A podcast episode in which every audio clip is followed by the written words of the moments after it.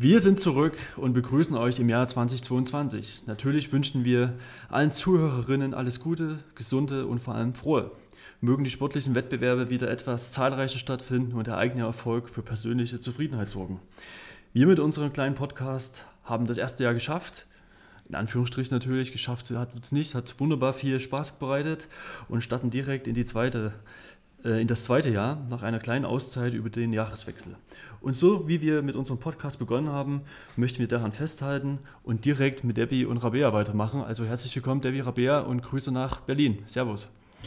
Hallo, ja, äh, frohes Neues noch. Darf man das, darf man das noch sagen? Ja, ich glaube, zehn Tage gehen noch, wahrscheinlich auch elf. Ja, ich habe mal bis zum siebten gehört. Oder sechste? War das irgendwie der, der, der Bayern? Naja, dann wäre der zehnte raus, aber... Egal, also, es, also ich habe das heute immer noch bekommen. Ich kriege ja immer mal ein paar Mails, ihr vielleicht auch. Da, da steht das immer noch mal drin. Ich weiß nicht, wie das, wie das bei euch ist. Ja, Stimmt. Das ist jetzt so die ja. höfliche Anfangsfloskel. Ja, genau. genau. genau. Hoffe, Der Icebreaker. Ho ja. hoffe, ihr, ihr, seid gut ins neue Jahr gerutscht. Genau. genau. Ja, äh, ich muss mache eine kleine Ergänzung, dass wir auch in diesem Jahr mit Regulat Pro Sport äh, ja, die Partnerschaft verlängern werden, was ziemlich cool ist gerade in den ja, bisschen ungewissen Zeiten, was, was allen sportliche Aktivitäten, zumindest auf Wettkampfebene betrifft.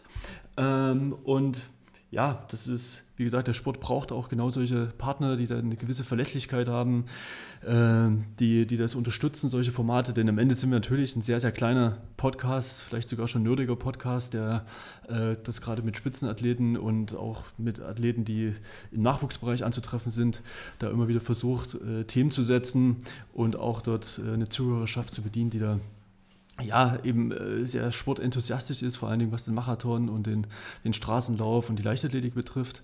Also da ein herzliches Dankeschön an Regulat Pro und cool, dass wir, dass wir da euch an unserer Seite haben. Ja, danke. Gut, äh, das muss ich noch mit loswerden und wir können ja hier froh in das, in das Jahr gehen. Ja? Äh, Debbie Rabea, erzähl doch mal, was, was liegt euch so direkt am, auf dem Herzen, wenn ich, wenn ich das Wort froh und neues Jahr sage? Ja, ähm, wir freuen uns, dass äh, 2022 jetzt gestartet ist und sind extrem gespannt, was es mit sich bringt. Es stehen ja doch einige große sportliche Highlights auch auf der Agenda. Ähm, die sind aber erst noch ein Weilchen hin. Jetzt ist eigentlich mehr so Grundlagenvorbereitung und äh, schnöder grauer Winter aktuell in Berlin angesagt. Genau, aber man muss natürlich sagen, auf diese Highlights richten sich natürlich unsere Jahrespläne aus. Es ist ja ein besonderes Jahr eben auch mit der WM und mit der EM, die ähm, beide stattfinden in diesem Jahr. Ähm, wobei, die Marathonläufer, wobei die Marathonläufer sich entscheiden müssen, wo sie starten, weil es nur drei Wochen auseinander liegt. Ähm, genau, da war äh, dennoch auf jeden Fall äh, coole Events und auch wirklich an coolen Orten. Also die Weltmeisterschaft ähm, in Oregon und äh, ja, die Europameisterschaft in München. Heim-EM ist natürlich ähm, ein ganz klar großes Highlight. Ja, klar. Ich meine, wir hatten das auch schon hier mit, mit Tom relativ intensiv äh, schon mal besprochen. Der hat ganz klar gesagt, WM hat die EM 2018 in Berlin erlebt. Ihr ja nicht, aber habt ihr schon eine Tendenz, wo ihr lieber laufen würdet? Äh, ja, wir haben eine Tendenz. Wir, ähm, ja, wir, wir peilen eigentlich, oder für uns ist besonders die Europameisterschaft interessant, weil es eine Heim-Europameisterschaft ist, weil wir das noch nie erlebt haben und weil wir tatsächlich auch sagen, bei einer EM, wir sind aktuell wirklich viele starke hm. deutsche Frauen. Ähm, wir haben ganz gute Chancen, auch mitmischen zu können. Und das macht diesen Wettkampf natürlich ja, sehr attraktiv, insbesondere. Genau, weil es eben auch die Teamwertung gibt. Ähm, und deswegen, äh, ja, es ist auf jeden Fall München ganz hoch im Kurs. Ja, wobei man sagen muss, also man muss sich schon zwischen zwei ziemlich coolen Events entscheiden. Also ja. ich glaube auch äh, die Weltmeisterschaft in Oregon, da kann man, also das ist ein Ort, an den sehr, sehr gerne sehr viele Leute äh, fahren würden, um dort eine Weltmeisterschaft zu bestreiten. genau, wir auch. Aber jetzt, wenn wir uns entscheiden müssten, dann wäre aktuell die Europameisterschaft aus den genannten Gründen unser Favorit. Ja, äh, kurz und knapp. Die Antwort reicht mir auch aus an der Stelle. Ich meine, wir werden das eh immer noch mal wieder besprechen. Wir werden uns ja dieses Jahr ein bisschen häufiger wieder hören. Äh, von daher passt das erstmal. Ähm, ich ja, Pläne muss man eh anpassen. Man muss sich eh qualifizieren. Ähm, und äh, man muss da flexibel bleiben und es gibt, sagen wir mal so, es gibt dann auch viele schöne Ziele, äh, für die es sich sozusagen lohnt, ähm, ja, an der Startlinie zu stehen. Ja, jetzt hast du fast schon das, das richtige Wort für die Überleitung genommen. Pläne muss man anpassen. Ja? Wie, wie ist es gerade bei dir? Ja, super. Ich passe gerade jede Woche meinen Plan an. Ja. ähm, ja, eigentlich äh, wäre ich jetzt in, wären wir beide jetzt in Kenia im Trainingslager ähm, und äh, würden uns vorbereiten auf, ähm, ja, auf die oder die Grundlagen legen ja. Ähm, für die neue Saison in der kenianischen Höhe. Das habe ich einmal bisher gemacht, äh, Anfang 2019.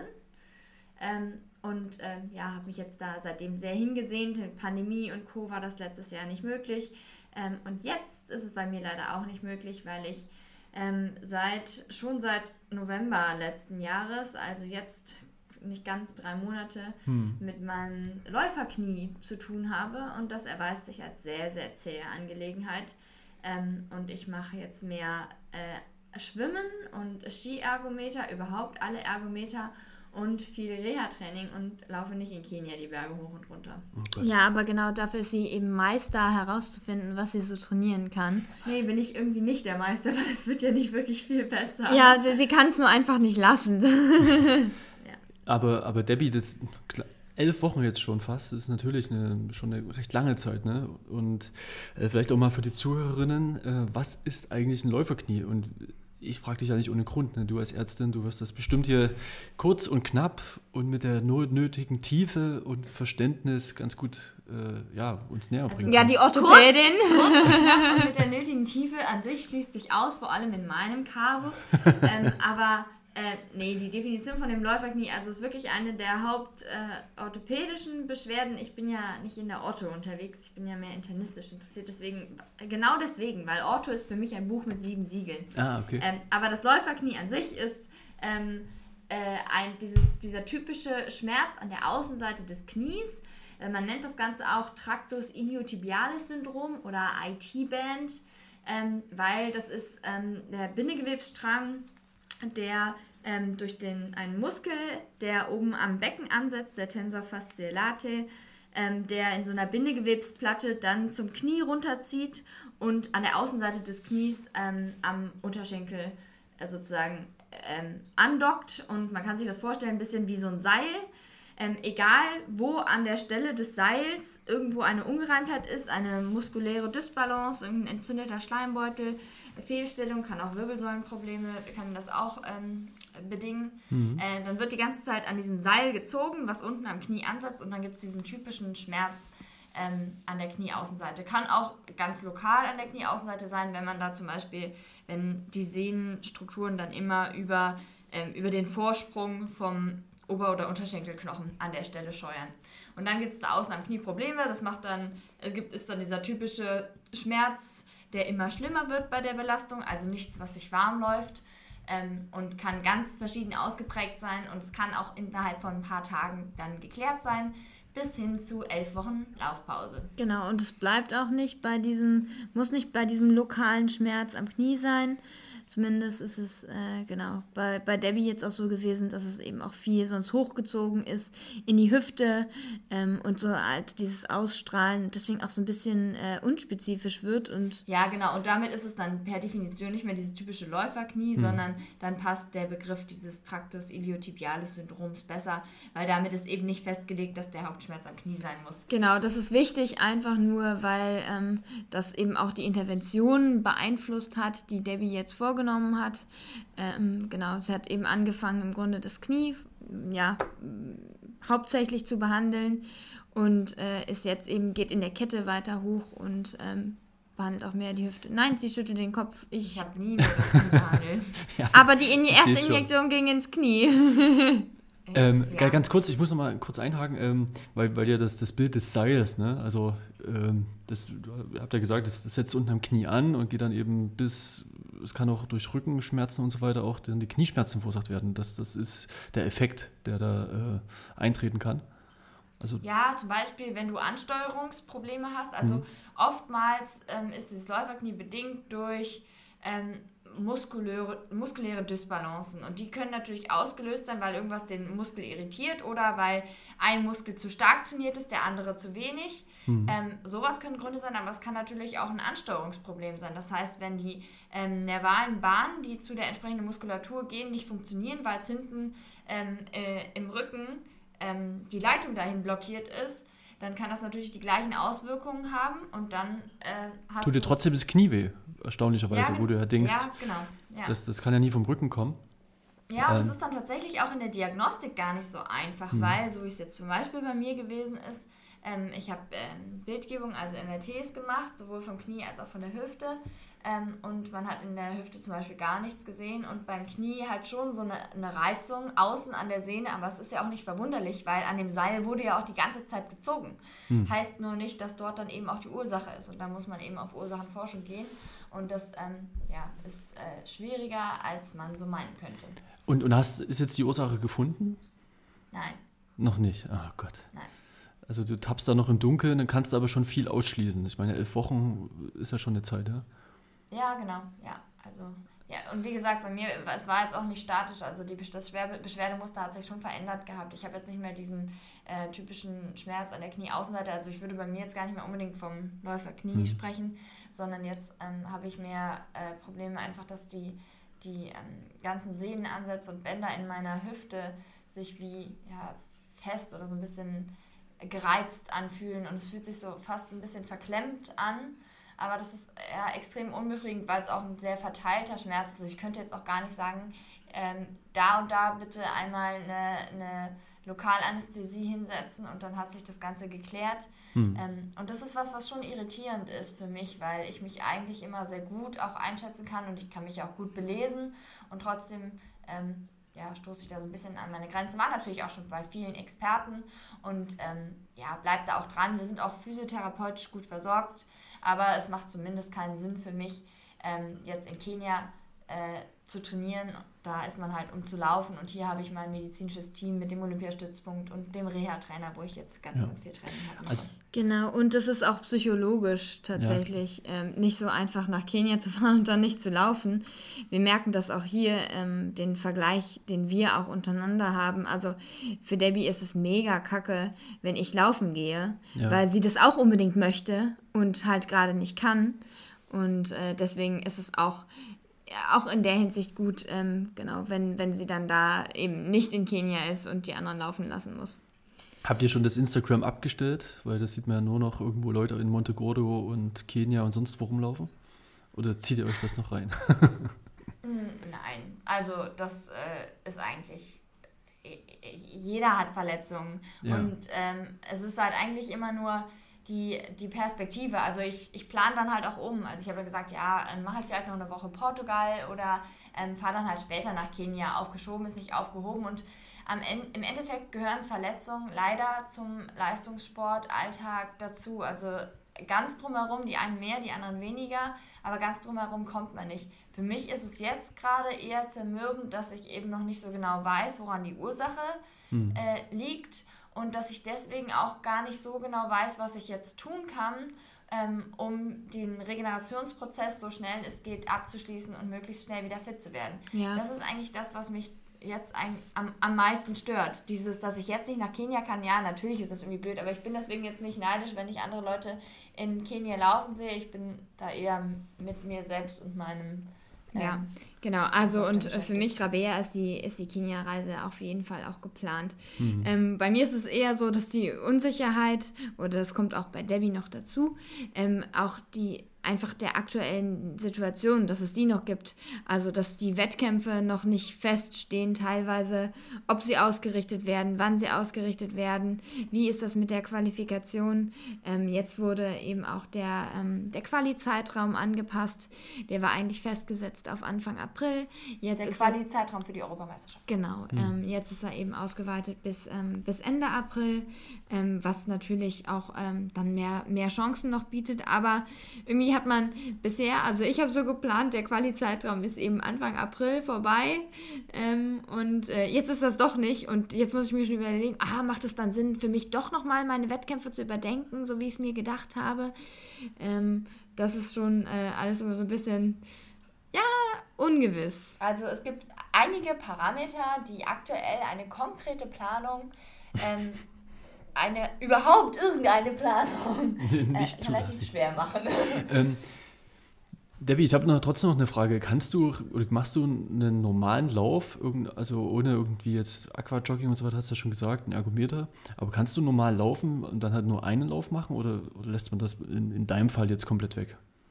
Nee, ich bin wirklich jetzt, also ich habe es zwischendurch mal versucht, an Weihnachten mal zehn Minuten, hm. weil ich immer nicht das Gefühl hatte, dass es jetzt besser wurde und äh, dass ich da mal ein paar Laufschritte gemacht habe, aber ich habe das immer sofort, sobald ich ähm, äh, die, die Schmerzen wieder gemerkt habe oder dass ich gemerkt habe, ähm, sie verschlechtern sich und es läuft sich nichts warm, sofort abgebrochen. Aber ich bin jetzt seit elf Wochen nicht gelaufen. Ja, also krass. Ja. insgesamt, lass es insgesamt sechs Kilometer gewesen sein. Boah, das klingt schon hart, ne? wenn du vorher bei 200 Wochenkilometer machst. Das ist schon ja, krasser ja, Einschnitt. Einschnitt ja.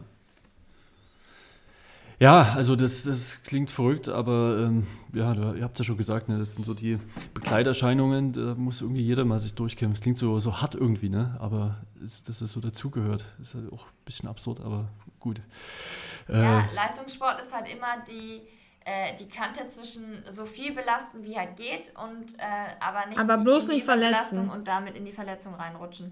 Ja. Ähm, und ich habe, ich habe, ich mein Maß ist eigentlich halt ein bisschen voll. Es ist nicht das, also der Herbst ist ja, es war echt verseuchter Herbst bei mir. Erst hatten wir, äh, erst hatte ich Achillessehne, dann in, den ersten Infekt, oder ich weiß gar nicht, ob es andersrum angefangen hat, erst den ersten Infekt, dann Achillessehne. Auf jeden Fall drei Infekte hatte ich. Mhm. Ähm, und äh, zwar solche, wo ich wirklich mindestens einen Tag von jeweils tot in meinem Bett gelegen habe. Das habe ich seit, also ich, wir sind nie krank. Ähm, höchstens mal so eine Erkältung im Jahr, ne, wo die Nase läuft, aber ähm, das haben jetzt sehr, sehr viele gehabt. Also, dass die Erkältungsviren ähm, diesen Herbst ja besonders fies gewesen sind, vielleicht auch, weil wir eben alle ähm, keinen anderen Erregern mehr begegnet sind, logischerweise. Mhm. und die wenigen, die wir dann, äh, denen wir dann begegnet sind, ähm, die einen dann auch umhauen. Es kommt noch dazu, dass wir eine kleine Nichte jetzt in der Familie haben, auf die wir mal aufgepasst haben und die ähm, jetzt dann in der Kita zum ersten Mal gewesen ist und dann bringt sie halt die Kita-Killer-Viren mit. Äh, auf jeden Fall, also drei Infekte und dreimal wirklich auch ein paar Tage dann aus dem Training raus, weil nichts ging. Dann Achillessehne und dann laufe ich eine Woche wieder, mache die 10 Kilometer Deutsche Meisterschaften und dann war ich halt äh, mit meinem Traktus beschäftigt.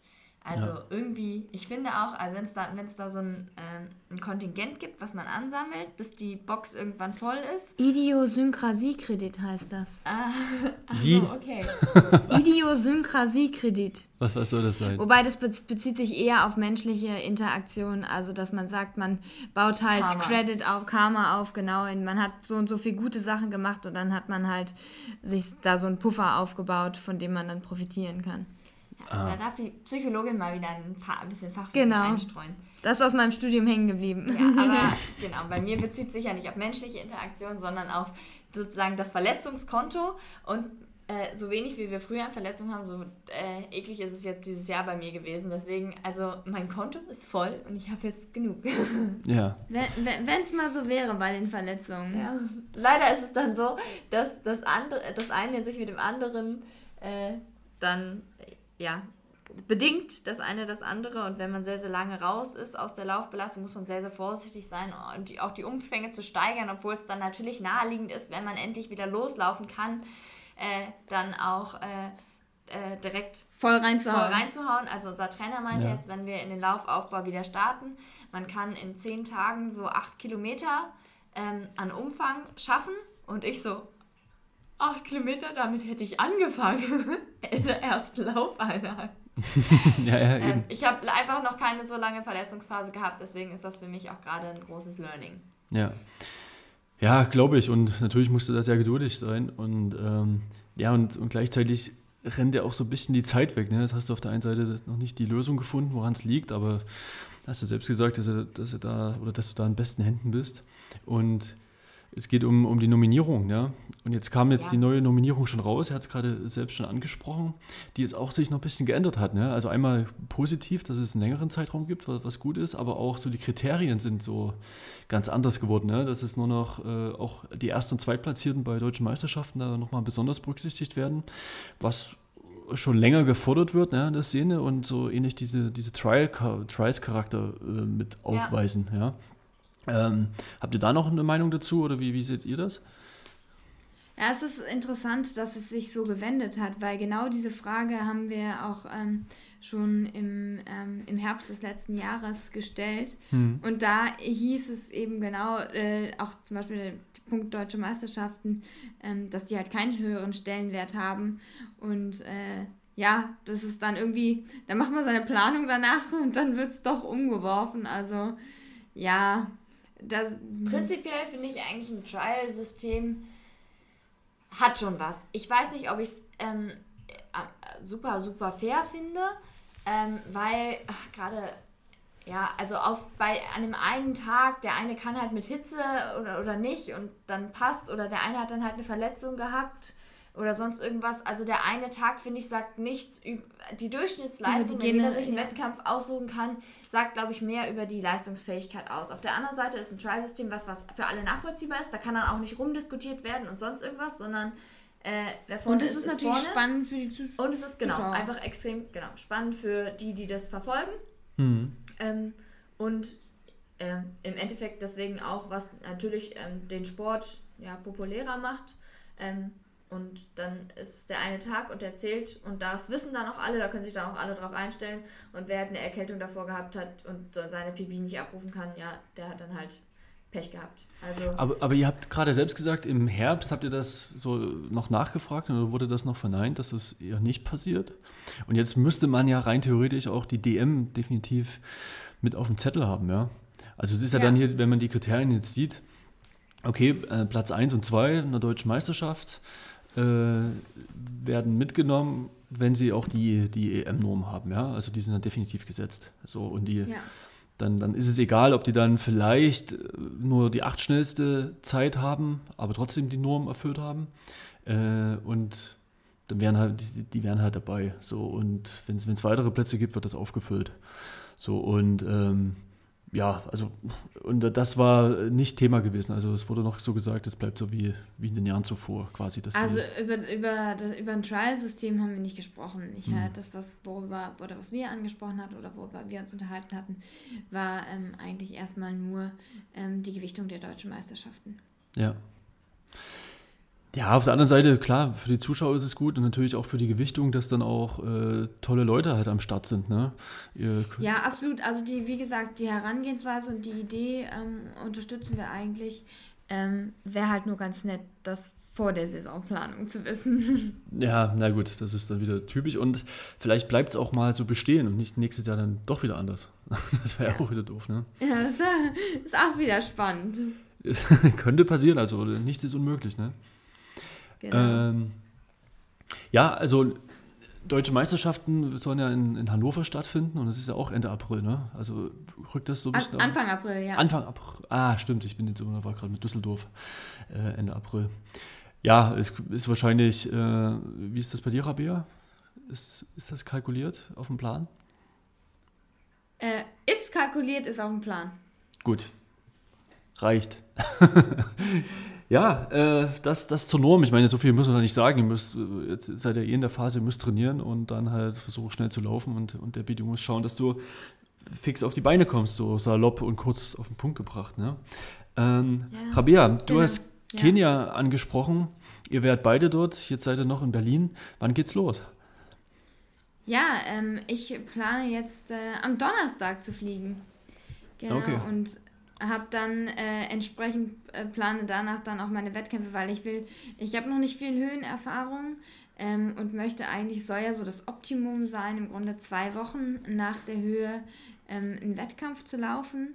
Mhm. Also entweder direkt aus der Höhe oder eben zwei Wochen später. Und ähm, ich möchte das jetzt eben auch mal ausprobieren, ähm, dass ich einen Wettkampf laufe, wenn ich genau zwei Wochen zurück bin. Ähm, und äh, ja, da, da fallen wir gerade so ein bisschen dran. Da ist zum Beispiel, kommt jetzt für mich der Halbmarathon in Lille in Frage. In wo äh, nochmal? Wo in aber? Lille. In Lille, genau. In Frankreich. Frankreich. Hm. Ähm, ja, da steht aber noch nicht fest, ob der da wirklich stattfindet. Ähm, was natürlich auch wieder die Planung irgendwo schwierig macht. Ähm, genau, das ist äh, ja, nichtsdestotrotz äh, freue ich mich äh, jetzt zum ersten Mal nach Kenia zu fahren. Äh, wie gesagt, ich war noch nie dort, ich habe nur Gutes gehört und äh, auch ein bisschen ja, dem, dem deutschen Winterland zu entfliehen und das Ziel des Trainingslagers ist es eben auch, ähm, ja, Grundlage zu schaffen äh, für das Jahr, ähm, damit da darauf aufbauend ähm, ich dann in die Wettkämpfe starten kann. Wann, wann ist Lille äh, der, der Termin? Der ist dann am, also ja, das ist ja die Frage. Also wenn man im Internet recherchiert, findet man ganz oft den, den äh, 20.03. Hm. Ähm, aber eigentlich war die Info, die wir bekommen haben, dass es am 27.02. stattfindet. Ähm, dem wird jetzt gerade nachgegangen. Ähm, und genau, ich weiß hoffentlich dann in ein paar Tagen mehr. Ähm, und ob dieser Wettkampf dann für mich in Frage kommt oder ob ich ähm, doch ja. woanders renne oder doch an einem anderen Wochenende rennen werde und entsprechend dann kürzer, länger in Kenia bleibe oder nicht, den, nicht diesen Zeitraum von zwei Wochen habe. Das äh, muss ich dann alles noch sehen. Also hast du jetzt wirklich einen relativ langen Block in Kenia geplant. Also wenn du vom 27 zwei Wochen, gut, sind dann mindestens jetzt noch vier Wochen, ne? Genau, also ähm, Höhentraining macht ja so oder so ähm, erst ab einem längeren Zeitraum Sinn. Mhm. Ähm, man sagt so, ja, ab 21 Tagen ähm, ist, äh, hat, man, hat man den Effekt ähm, des Höhentrainings. Äh, ich bin der Auffassung, dass es sich trotzdem auch lohnt, für zwei Wochen zu fahren. Aber wenn ich jetzt schon mal die Höhe ausprobiere, dann auch richtig. Ja. Ähm, und deswegen, genau, äh, plane ich eben mindestens die 21 Tage. Und jetzt ist es ähm, eben sogar ähm, länger. Es ist eben ein Monat, den ich äh, jetzt plane, dort zu sein.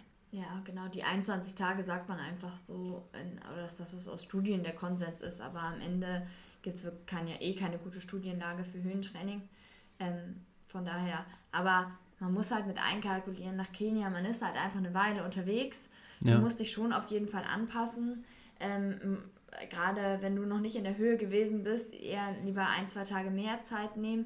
Man merkt auch wirklich, wie, ähm, wie der Körper adaptiert. Also ich hatte das ganz, ähm, äh, ganz extrem, als ich dort 2019 ähm, in Kenia gewesen bin. Ähm, das hat auf 2400 Meter, also schon noch was anderes, als wo wir jetzt im Sommer waren, wir auf 1800 Meter in St. Moritz. Ähm, das ist schon nochmal eine andere Hausnummer. Und da hatte ich echt, da sind wir, bin ich am Anfang die Dauerläufe wirklich bewusst sehr langsam gelaufen, hatte trotzdem einen sehr hohen Puls. Und drei Tage später ich, hatte ich bei der gleichen Geschwindigkeit schon 20 Schläge niedriger. Mhm. Also total krass, was der Körper da auch an, an Anpassung schafft. Aber die paar Tage muss man ihm dann halt auch geben. Eben gerade wenn man das noch nicht gemacht hat und keine Höhenkette hat. Jemand, der häufig in der Höhe schon gewesen ist, ähm, ja, so eine Gesa beispielsweise, äh, die braucht keine so krasse Höhenanpassung mehr. Der Körper schaltet da ganz schnell auf den Modus um.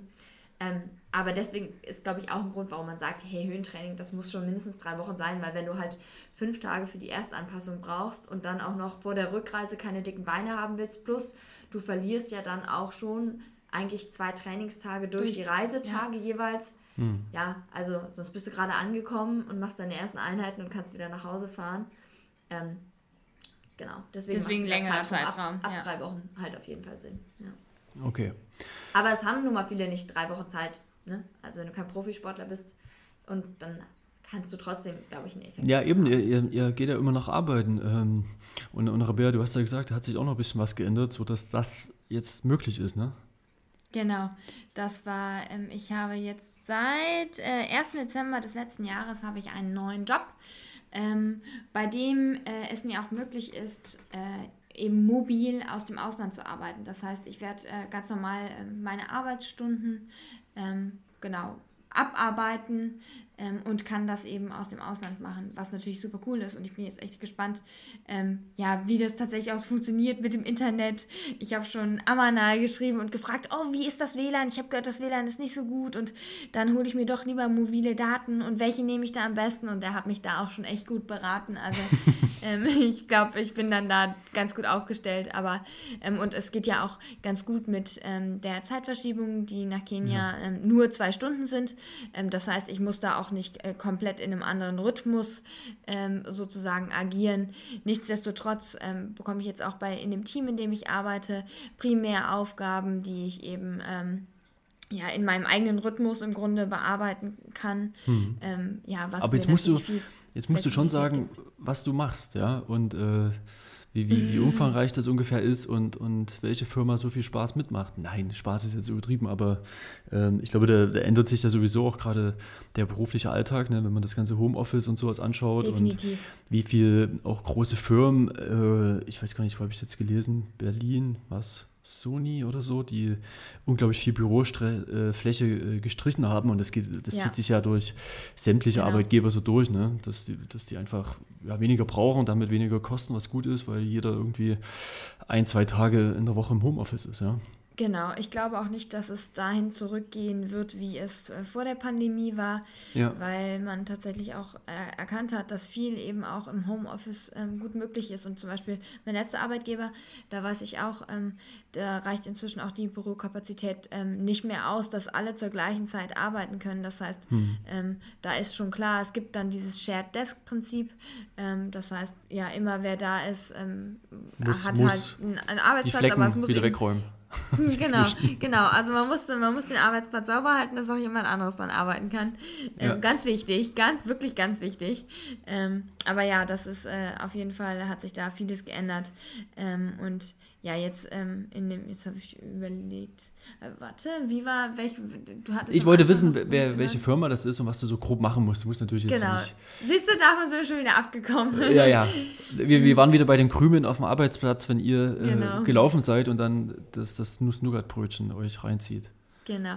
Also, ähm, mein neuer Arbeitgeber ähm, ist Adeco. Adeco ist ein Personaldienstleister. Ja, das kennt man. Ähm, Genau, die sind ähm, auch recht verbreitet. Die Zentrale in Deutschland ist in Düsseldorf. äh, mit Personaldienstleistungen hatten wir bisher noch nicht so viele Berührungspunkte. Das ist also ein ganz neues Feld ähm, mhm. für mich, in, das ich jetzt auch kennenlerne, was super spannend ist und was ich jetzt auch viel im Dezember gemacht habe. Ähm, erstmal genau überhaupt die Branche kennenlernen. Ähm, ja, und ich arbeite hier jetzt in ähm, einer Berliner Niederlassung äh, genau, eben viel auch jetzt aus dem Homeoffice. Ähm, aber dennoch, diese, diese Niederlassungen haben dann immer unterschiedliche Schwerpunkte. Ähm, ich arbeite dort ähm, im Schwerpunktbereich Retail. Das heißt, wir machen ähm, ja, Arbeitnehmerüberlassung und Personalvermittlung eben in, in diesem, im gewerblichen mhm. Bereich. Und genau, ich habe da, äh, äh, bekomme jetzt ganz neue Einblicke auch in erstmal überhaupt in rechtliche Dinge, die so ich als Psychologin erstmal gar nicht kannte, überhaupt was ist so, wie, wie, greifen Tarifverträge und Arbeitsverträge und Gesetze, wie, wie, wie interagiert das alles und ähm, habe jetzt genau eben, eben ganz neue Aufgaben. Ich habe vorher im ähm, auch im wirtschaftspsychologischen Bereich gearbeitet, im Bereich von ähm, Qualifizierung. Also ich habe dort ähm, im Team für Talent Management oder Learning und Development gearbeitet. Und das ist jetzt was ganz Neues, weil es tatsächlich mehr Recruiting ist. Ja, ich wollte gerade sagen, weil das ja auch eher weniger was mit, mit Psychologie zu tun hat, ne? sondern das klassisches ähm, Personaldienstleistungen, ja, also viel äh, Leute vermitteln, so habe ich es, glaube ich, oder? Genau, also Psychologie ist ja überall mit drin, das ist ja, ja auch das Spannende an der Psychologie. ähm, ah, den wunden Punkt erwischt. Nein, gar das nicht. Das hast du auch Nein, schon kritisiert. Also eine ne, ne gute Argumentation. Nein, bei uns ist ja der Standard, dass die Leute uns fragen, ob wir gemeinsam eine Praxis aufmachen wollen. Und Rabea war aber noch nie so, dass sie ähm, psychologisch ähm, jetzt in die, in die Therapie oder in eine Therapeutenausbildung hätte gehen wollen. Das hat sich eigentlich von Anfang an des, Studios, des Studiums schon früh gezeigt, ähm, dass ähm, es viele, super viele Bereiche gibt in der Psychologie und dass das auch ein enorm wachsendes Feld einfach ist, ähm, gerade in den letzten Jahren, also in den ganzen großen Unternehmen ähm, sitzen immer Psychologen in den verschiedensten naja, Aufgabenbereichen auch mit drin, eben häufig in der HR-Abteilung. Mhm. Ähm, aber das ist was, was ja sicherlich auch ein, ein Trend ist, ähm, der sich in den letzten Jahren abgezeigt genau, hat. Also dass der Psychologe die, nicht nur auf, neben der Couch sitzt. Genau, ähm, wo sich auch immer mehr zeigt, ähm, das ist ja die psychologische Arbeit ist auch viel was wir im Studium oder was ich im Studium gemacht habe, ist tatsächlich auch diese, diese wissenschaftliche Herangehensweise. Also ähm, zum Beispiel auch, dass ich ähm, das als Psychologe, glaube ich, hinterfragt man sehr viel, aber eben nicht nur in der menschlichen Interaktion, sondern zum Beispiel auch, ähm, was bedeutet denn überhaupt erfolgreich sein? Ja? Mhm. Also ähm, ein Unternehmen will erfolgreich sein. Okay, da muss ich mir jetzt aber erstmal überlegen, okay, was konkret bedeutet das? Was sind die Kriterien? Woran mache ich überhaupt erfolgreich? Erfolg fest? Sind das, äh, ist es der Umsatz, den ich mache? Ist das äh, die Fluktuation der Mitarbeitenden? Ist das, äh, sind das andere Kennzahlen? Ähm, und dann gucke ich mir an, hey, und wie kann ich, okay, jetzt habe ich die festgelegt und wie kann ich die überhaupt messen? Ähm, und dann brauche ich geeignete Messverfahren. So. Und das wird dann ausgearbeitet. Hm. Und selbst wenn ich das gemacht habe, dann muss ich mir natürlich noch gucken, was sind, ich dann stelle ich Personen für bestimmte Positionen an. Das heißt, ich guck, muss mir angucken, was sind denn High Performer, wie genau äh, müssen die Ausprägungen bei diesen Kriterien sein.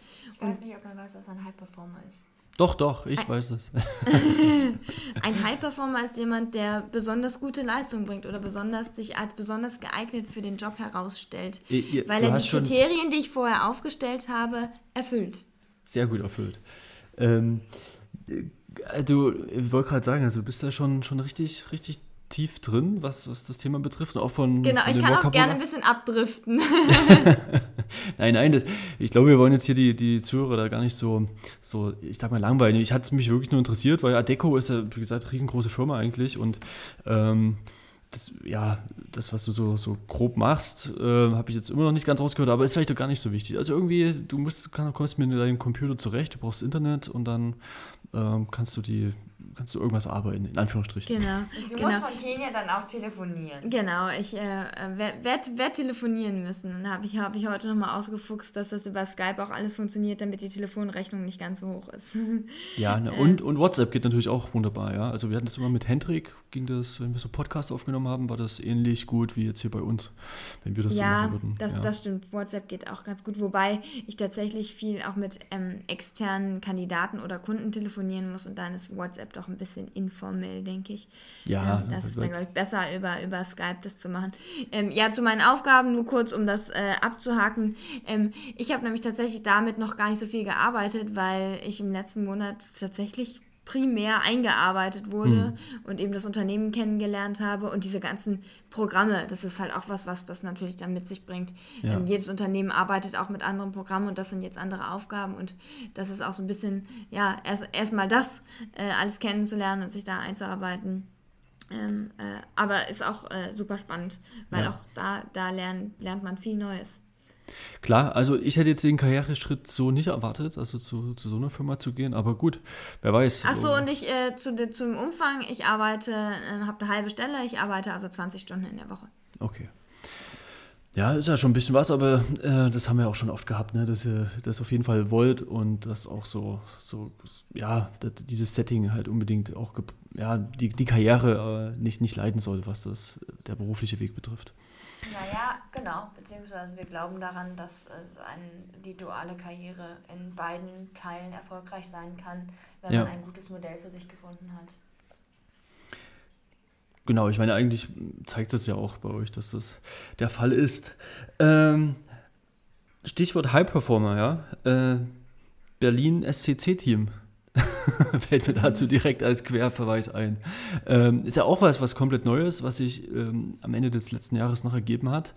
Und ich glaube jetzt gerade mit Alina und die noch mit drin ist, ähm, ja, eine, eine, relativ coole Sache. Ja?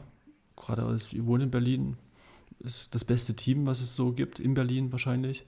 Und vom Setting her mit Marathon und SCC und so weiter halt auch eine, ja, eine bekannte und Top-Adresse, ja.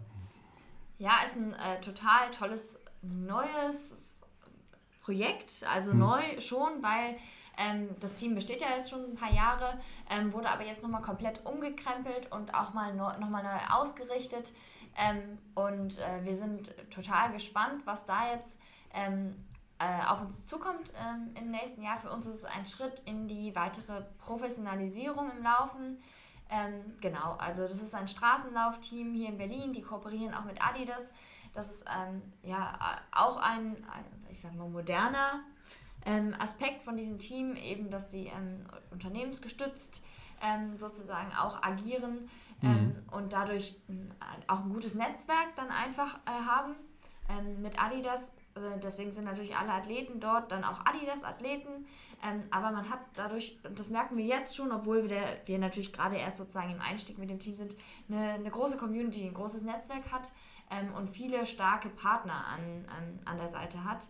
Ähm, und äh, deswegen, ja, ähm, bauen wir uns da jetzt genau komplett, komplett neu auf. Also für uns ist auch ein, ein, Trainerwechsel dort mit bedingt. Das ist ja zum Beispiel bei einer Alina jetzt nicht ähm, der ja. Fall. Also sie hat zwar auch den Trainer gewechselt, aber sie trainiert ja jetzt nicht primär am Standort Berlin und ähm, hat auch ihren, ähm, ihren eigenen Trainer.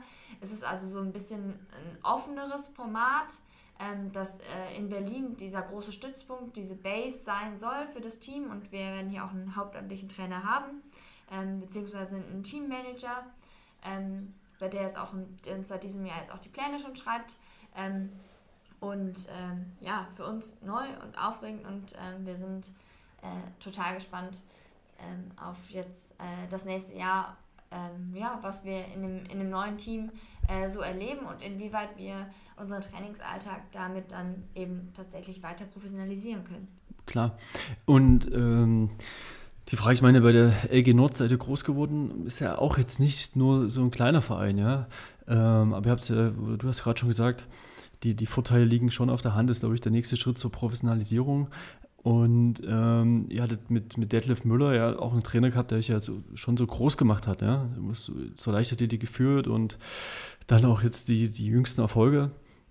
Ja, äh, total. Also wir, und wir das ist schon ein harter Schritt. Also es klingt jetzt so, so lapidar dahin, ja, wir sind jetzt gewechselt oder so, aber es ist, steckt, glaube ich, schon ein bisschen mehr, mehr dahinter. Ne? Und das, ja, also, er, also wir haben uns das auch nicht, nicht ja. jetzt mal eben schnell überlegt. Es war schon ähm, ein, ein, Prozess. Ein längerer, genau, ein längerer Prozess. Wir sind auch super dankbar für das, was ja. wir ähm, bei der LG Nord ähm, äh, mitgenommen haben, wie die uns jetzt von äh, 37 Minuten, nein, 36, 30 bin ich, glaube ich, gelaufen.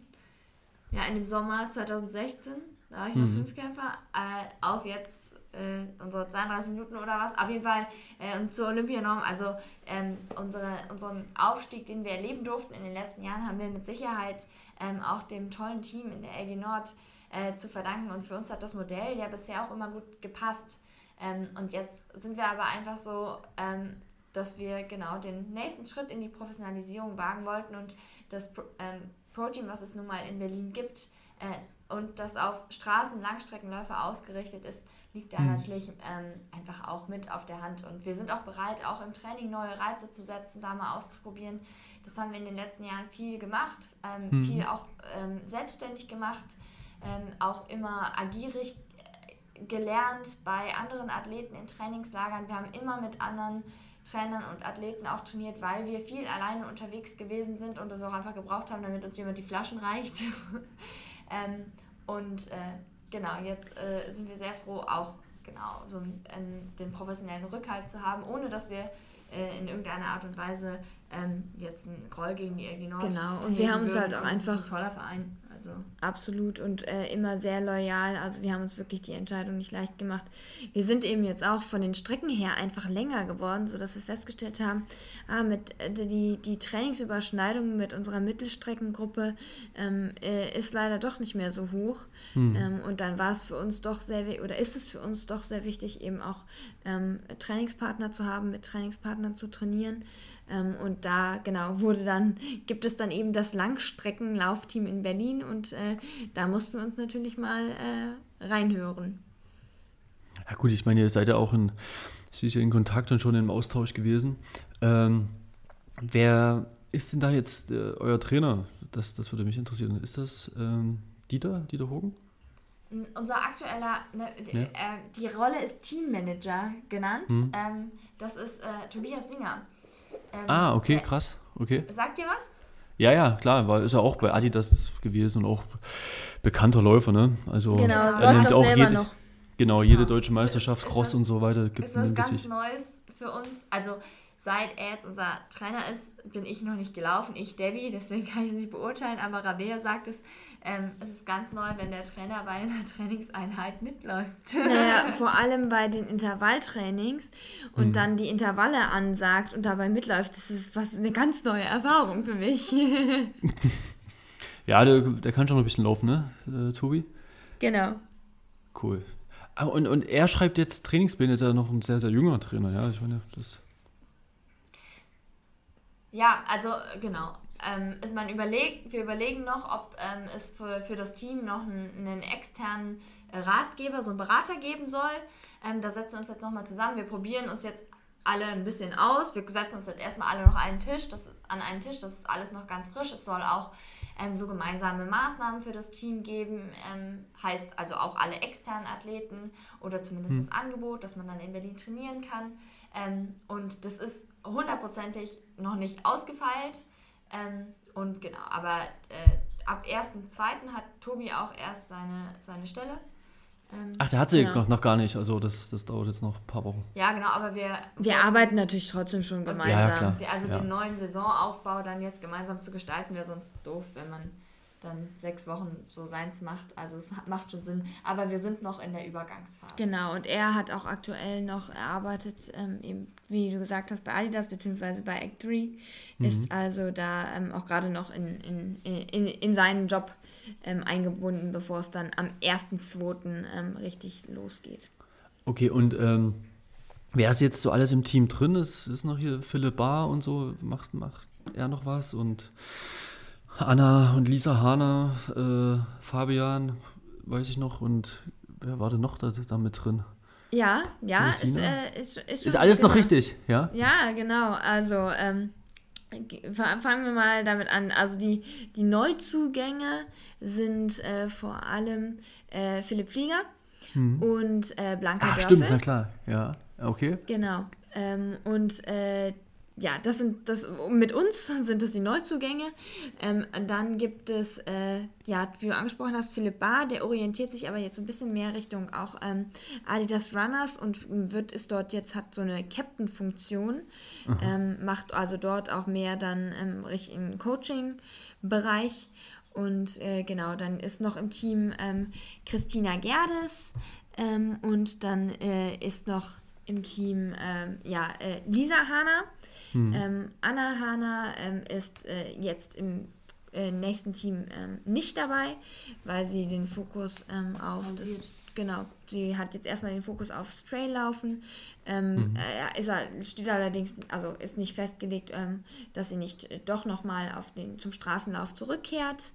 Ähm, genau, und dann ähm, ist eben Fabian Clarkson noch im Team und ähm, genau zur Verstärkung, äh, ja klar, hier äh, natürlich äh, Johannes Motschmann, noch äh, Teammitglied. Ähm, ja. Dann gibt es noch Alina und dann gibt es noch ähm, die äh, Katja, die sich äh, zu uns gesellt. Katja? Katja Fischer. Genau. Okay, okay. Kommt aus Tübingen und zieht jetzt nach Berlin demnächst. Auch, ja, klingt doch nach einer, einer sehr, ja, schon relativ groß dann und äh, nach, nach vier Trainingspartnern, ja. Also das, darum geht es ja, glaube ich, auch, ja, ja ein starkes Team also zu haben und ähm, ja, von, voneinander zu profitieren, ja, dass es Spaß macht, ihr nicht immer alleine im Dunkeln loslaufen müsst, dass es dann doch mehr Überschneidungen gibt, etc. Ja, das, das ist ja das Entscheidende, ja. Ja, genau. Also Turit und Theo habe ich noch vergessen. Siehst du, das ist das Gemeine, wenn man, äh, wenn man sich noch nicht, noch nicht in der Runde getroffen hat. Äh, die sind natürlich auch noch dabei. Ja, aber genau, also der, einfach die Herangehensweise von dem Team ist auf professionelles Straßenlaufen oder naja, professionelles Langstreckenlaufen ausgerichtet, ähm, mit so ein bisschen Nachwuchsbereich, ähm, auch ähm, was wir toll finden. Ähm, aber genau, also die, dieser Hauptpunkt eben, dass es einfach äh, professioneller ablaufen soll und dass wir da ein, ein, Team haben und einen Trainer, ähm, der uns wirklich auch bei allen Einheiten dann begleiten kann, der auch mal mit den Trainingslagern und ähnliches Genau, und der eben auch eine große Koordinationsfunktion hat, eben uns auch alle. Es gibt so viele Läufer in Berlin, sie müssen nur mal gebündelt werden, ähm, ja. dass man so ein bisschen eben dann auch gemeinsam rhythmisiert, sich gemeinsam zu Trainings zusammenfindet. Ähm, das war unser großer Wunsch und äh, wir sind sehr zuversichtlich. Ja, ja, und es geht auch um eine Repräsentation ähm, der Marathonstadt Berlin ähm, und das ist auch schon ein wichtiger Aspekt, wenn man, wenn es darum geht, ähm, Laufsport in Deutschland auch zu vermarkten. Also der Berlin-Marathon weltweit ist Marathon äh, ein Begriff, den man, oder wenn man an, wenn man den, die Stadt Berlin, der Name der Stadt Berlin fällt, dann ist einer der ersten Begriffe, die damit assoziiert werden, der Berlin-Marathon. Ähm, dieses riesige Event, was ähm, ja ähm, jetzt dann eben auch sozusagen durch, durch ein Elite-Team dann auch mit repräsentiert wird. Das heißt, man hat, ähm, hat auch das, das, das Marketing und das Image des Berlin-Marathons ähm, damit im, äh, im Rücken und ähm, hat dadurch, glaube ich, auch eine ziemlich große Strahlkraft äh, Ähm, hoffentlich nicht nur national, sondern langfristig auch international. Und das ist jetzt sozusagen der Startschuss. Und ähm, ja, da äh, warten, glaube ich, ein paar tolle Projekte. Ja. Ja, es ist auch längst überflüssig, ne? Und ob da vielleicht auch so die, Überfällig die Aus meinst du? Äh, äh überflü ja, überflüssig. überflüssig ist es nicht. genau. Ähm, danke für die Korrektur. Sehr gerne. äh, ähm, ja, also ich meine, äh, mit, mit, mit das, das Pro-Team ist ja, glaube ich, schon vor drei oder vier Jahren gegründet worden und ja, hat es dann irgendwie trotzdem nicht ganz so geschafft, auch sehr ambitioniert, ja, gestartet, aber irgendwie hat es nicht ganz so gefunzt. Und ich glaube, jetzt da nochmal den Mut zu haben und dass es weitergeht, das ist ja immer dann so, so schon fast, also jetzt bei mir oder so, wo man dann schon mal hinguckt, ob das dann nochmal weitergeführt wird, nachdem es eben nicht so erfolgreich gewesen ist und alle, glaube ich, da ein bisschen mehr Erwartungen hatten. Äh, dass es trotzdem weitergeht und jetzt nochmal so ein, so ein Wandel, ja, also komplett anders. Ein junger Trainer, der, der, der die Szene sehr gut kennt, äh, vielleicht auch noch die, die, die Hörerin an uns. Ähm, Tobi Singer hat ja auch Fahrtleck gemacht, ne, das, das Projekt ist ja schon eine Weile her, aber ähm, der da auch schon, schon glaube ich, die, die entsprechende Leidenschaft mitbringt und auch weiß, was man so, so tun muss, um, um auch medial und so weiter das ein bisschen, bisschen besser aufzubereiten. Absolut. Und dann auch jetzt. Also ja, also es geht ja nicht nur so, dass es das Team gibt, sondern ähm, dass es auch eine gewisse Öffentlichkeit mit sich bringt. Ja, und da ist es auch, nur der Marathon ist natürlich dann auch zu wenig, ist dann nur ein Termin, sondern dann, ja, weiß ich nicht, ob es da auch so Richtung Medienkonzept geht, aber wir, wir schieren ja alle, was so äh, in Amerika und so weiter, wie die großen Teams so heißen. On macht jetzt ein Europateam relativ groß, ne? habt ihr bestimmt auch schon mitbekommen. Also ja. da passiert ja auch eine ganze Menge. Ähm, und Genau, und es ist auch, wie du gesagt hast, es ist ja. längst überfällig, ähm, ja. dass es eben auch in Deutschland ähm, äh, solche Teams gibt, weil es ist genau. international ist es im Grunde schon viel verbreiteter und ähm, wir sind einfach davon überzeugt, dass dieses Team hat wirklich viel Potenzial und ähm, da sind jetzt auch viele, ähm, viele Akteure mit dabei, die auch einfach wirklich Bock darauf haben und das ist irgendwie ja. auch richtig schön zu erleben. Und äh, wir haben gesagt, okay, ja, wir, wir, wenn nicht jetzt, wann dann? Wir probieren das jetzt, wir gehen damit, wir haben da auch Bock zu und wir haben Bock mit Leuten zu arbeiten, die Bock drauf haben. So. Genau. Ähm, Deswegen, ja. Ähm, Jetzt hat sich ein ziemlich kompetentes Grüppchen daher auch gefunden. Genau. Ja. Jetzt muss es nur noch und, ähm, umgesetzt werden. Und, und wie ist so mit, also nicht nur Trainer, sondern auch dann, äh, gibt es dann so, so Physios und äh, was da so noch drumherum dazugehört? Wie, wie ist sowas geregelt oder wie soll sowas geregelt sein? Genau, das, äh, das gehört dazu. Das mhm. ist ein, ein, Gesamtpaket, was äh, wir dort bekommen. Also sowohl ähm, sportmedizinisch ähm, als auch ähm, physiotherapeutisch. Äh, es schließt sich aber auch nicht aus, zum Beispiel, dass wir da ähm, auch wir sind ja zum Beispiel auch durch Debbie ähm, äh, an die Charité äh, sehr mhm. gut angebunden. Und ähm, wir sind ähm, sportmedizinisch, physiotherapeutisch, Reha-Trainingsmäßig. Sehr gut an den Olympiastützpunkt angebunden, ähm, sodass wir, dem dürfen wir auch, das, ja, das, das dürfen wir sozusagen auch weitermachen. Da müssen wir jetzt nicht, äh, wir kriegen wir nicht vorgegeben, wir müssen, dürfen jetzt nur noch ähm, dort und zu dem und dem Physiotherapeuten gehen. Aber wir haben die Möglichkeit, über dieses Team auch Physiotherapie und sportmedizinische Betreuung in Anspruch zu nehmen. Okay. Ja, also ich, glaube, da wird in nächster Zeit noch, noch viel zu sehen sein und äh, ja, wir werden das sicherlich auch immer mal wieder mit als Thema haben, ja, was so passiert ist, Trainingslager und so weiter und Genau, ja, wir hatten euch gerne auf dem Laufenden. Ja, wir haben schon äh, gewitzelt, wir haben schon gewitzelt für ähm, die ähm, Teamqualifikation für das DM-Team ähm, ist jetzt ziemlich hart geworden, ehrlich gesagt, dass du unter den besten drei vom Pro-Team bist, was jetzt äh, Straßenläufe in Deutschland angeht, wenn ähm, Alina, Blanca, ähm, wir, Christina, Katja alle dabei sind, da hm. Muss, man, muss man schon fit sein, um da unter den Top 3 mitlaufen zu können. ja, definitiv und das ist natürlich auch ja, erstmal auch vom, vom Training her, ne, das wird sich auch eine ganz andere Dynamik dort irgendwie einstellen. Das, ähm, ja, also das klingt nach, nach jeder Menge ja, neuen, neuen Sachen und kann da die Daumen drücken, dass das nur, nur gut geht. Äh, aber das wird schon, ja. Ist ja, ja, warum soll es auch schlecht sein? Man muss ja auch den Optimismus haben. Äh, eine Frage noch: Dieter ist, ist da komplett jetzt raus, mehr oder weniger. Ja? Dieter Nein. Ähm, Nicht? Nein, Dieter ist nach wie vor ähm, Coach des Teams.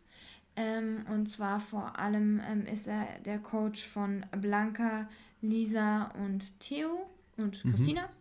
Mhm. Ähm, genau, und das ähm, macht er nach wie vor. Ähm, aber genau, es ist eben nicht so, dass dieses Team eben ähm, gesammelt unter einem Trainer trainiert, sondern es gibt eben mehrere Trainer. Ja. Ja, und auch äh, Johannes ist ja zum Beispiel in, im Ruhrgebiet, ja, studiert da, äh, wohnt genau. in Essen und, oder ja, glaube Essen. Und, und Alina ist ja noch auf ihrer Schwäbischen Alb, wie es so schön heißt.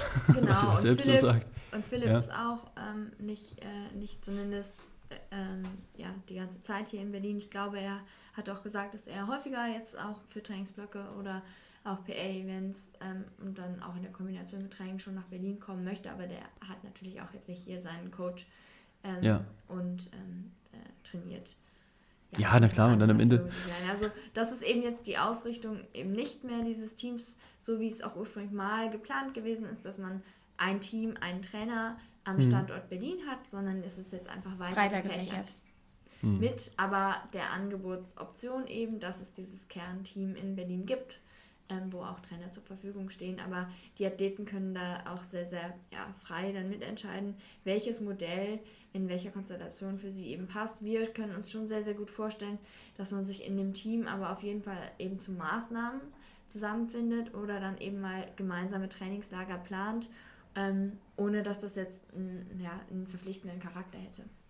Ja, ja, ver verstehe schon. Äh, das äh, ist, ist dann doch lose, aber trotzdem gebündelt, ne?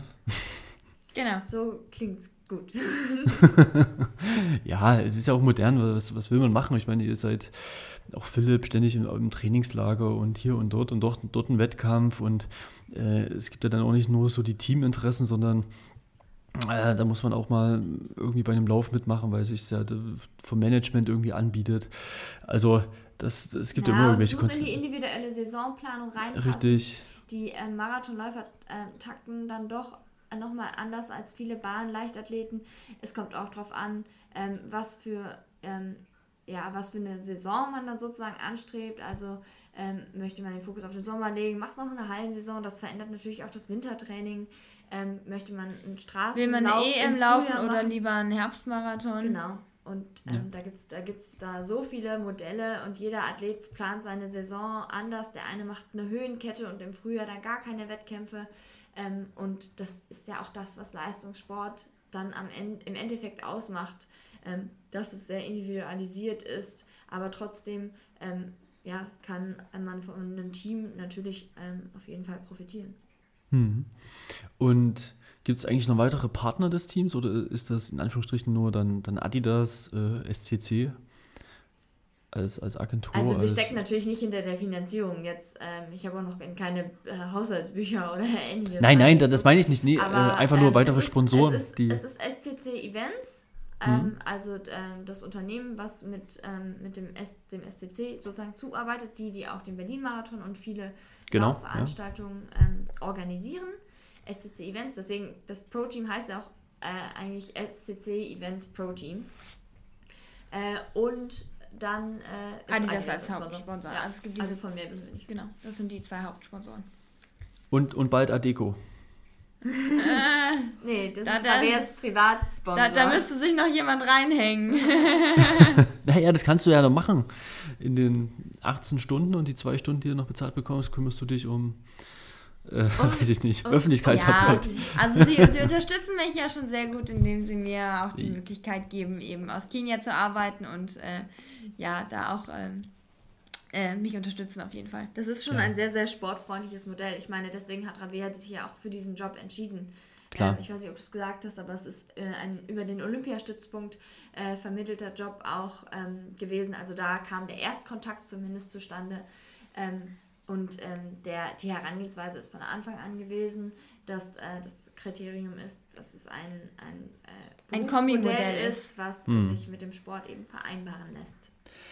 Ah, okay, das ist der Olympiastützpunkt hat ja immer so äh, da ein paar Partner, gerade halt große Firmen, ne, wo das, ich weiß nicht, Adeco, wie viele Mitarbeiter die haben weltweit, aber es sind bestimmt fünfstellig. Ja, beziehungsweise einfach ja. Kontakte und ähm, vielleicht auch Kontakte zu, ähm, zu Leuten, die da im Vorstand sitzen oder ähm, die ja. die Unternehmen leiten und die eine gewisse Affinität zum Sport haben. Also das gibt es ja sehr, ja. sehr genau. häufig. Und der Leistungssportler wird Teams, ja in Unternehmen die, die es unterstützen, die es mittragen und die das eben auch abpuffern. Ähm, das ist äh, super wichtig. Ja. Das ist das, was es möglich macht, eben ähm, die Menschen, mit denen man zusammenarbeitet. Ja. Ja, cool, dass es äh, so, so geklappt hat und ähm, dann auch nochmal, auch gerade das Zeichen ne, der, der Olympische, der Olympia, was war's, Olympiazentrum, die den vermittelt haben.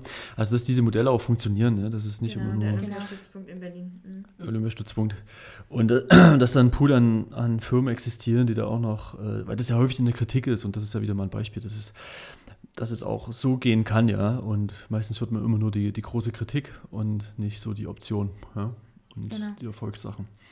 Ja, ich glaube, das war auch ein ganz gutes Schlusswort. Äh, wir haben jetzt hier eine gute Stunde gefüllt. Ähm, ja, also es, es, es, sind viele neue Sachen passiert in den, in den paar Wochen, wo wir uns nicht gehört haben. Auf der einen Seite eine, ein paar nicht so gute äh, Debbie, was so die Verletzung betrifft, aber ich glaube, das wirst du hoffentlich bald äh, die Ursache finden, woran es liegt und dann auch schnell das, wie, wie sagt man, äh, ich sage jetzt bekämpfen können. Ja, doch. Also ich, ich, arbeite, ich arbeite daran akribisch. Das heißt, äh, Laufpause bedeutet nicht äh, auf, dem auf der Couch sitzen und äh, den, oder den Kopf in den Sand stecken, ähm, sondern akribisch die Ursachenforschung weiter vorantreiben, geduldig bleiben und dann eben den Fokus voll auf die Regeneration und dann Wiederaufbau legen. Und ich, ähm, das Gute an Verletzungen, das sage ich jetzt ganz gerne zu mir selbst, wenn ich immer wieder frustriert bin, ist, dass ich ähm, ne, wieder eine andere Wertschätzung dafür habe, was ich habe, wenn ich einfach mal einen Dauerlauf von zu Hause aus machen kann. Genau. Ja, also vielen Dank dafür und Rabea, dir äh, gutes Gelingen in Kenia und dann mal sehen, was die nächste Stadtlinie sein wird. Ja, äh, Jawohl, danke schön. Dann alles Gute und werdet bald wieder gesund und werdet fit. Bis bald, ja, danke. Alles klar, bis dann, tschüss. Ciao.